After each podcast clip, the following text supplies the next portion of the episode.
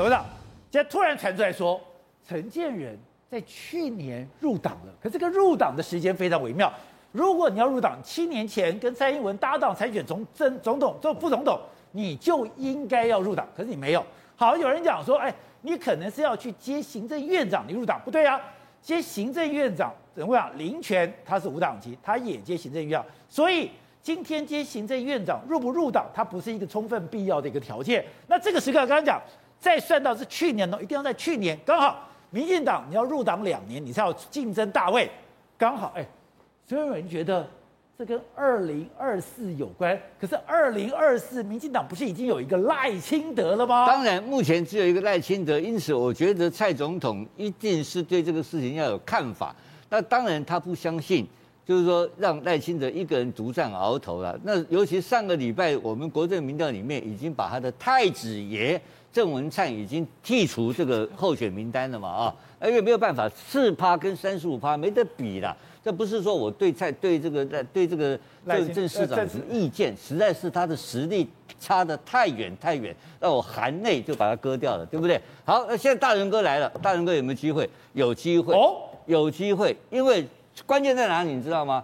关键在蔡总统如果能够继续担任民进党的党主席，在今年二零二零选举完了以后，仍然继续续任党主席，没有因为败选辞职的话，他就会主导一个最重要的，就是二零二四总统总统初选，总统初选变在他说在他手上，所有的民意调查，所有的机制都全部在他手上。那这个在他手上情况之下，你知道民进党的选举啊，在初选会经常。爆出冷门，这不一定。那大仁哥形象很好，对不对？他各方面都很好，他是一个很温和派人物。对。可能我们在温和派，在这个所谓台独、台独、丁孙中间啊，党员会陷入长考。长考之下，大仁哥不能排除说完全没有机会。他总总要有，总要初选。可是以你对民党了解。今天陈建仁这个时候入党，真的非比寻常吗？就是为了二零二四啊！但是他入党干嘛？我被开除党籍了？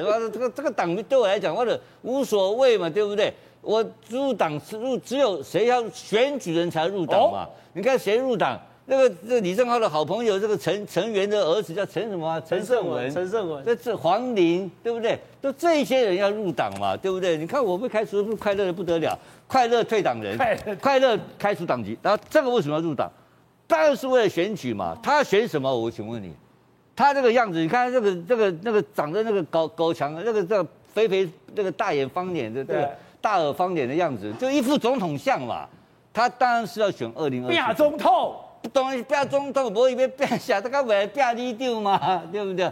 继续变总统啊，蔡英文当然信任他。因为他如果当选中，因为不然的话没有牌打，不然县市长选举不会吗？他不会有县市长吗？他不会护啊，鹰派不会护啊啦，因为太子爷已经挂掉了嘛，剩下一个院长嘛，院长我们上礼拜苏院长我们试了一下嘛，三点七八嘛。三点七八比三十五趴是不能说完全没有机会，那这个路要慢慢走，对不对？你要知道，民进党民调就不能三点七八它变成那个小数点拿掉，对不对？这已经三，这个不太好看嘛，对不对？所以他搞一个新的人进来的话，只要有初选，我觉得民进党的选举啊，都可以慢慢用爬坡的方式，会改变选举的结果。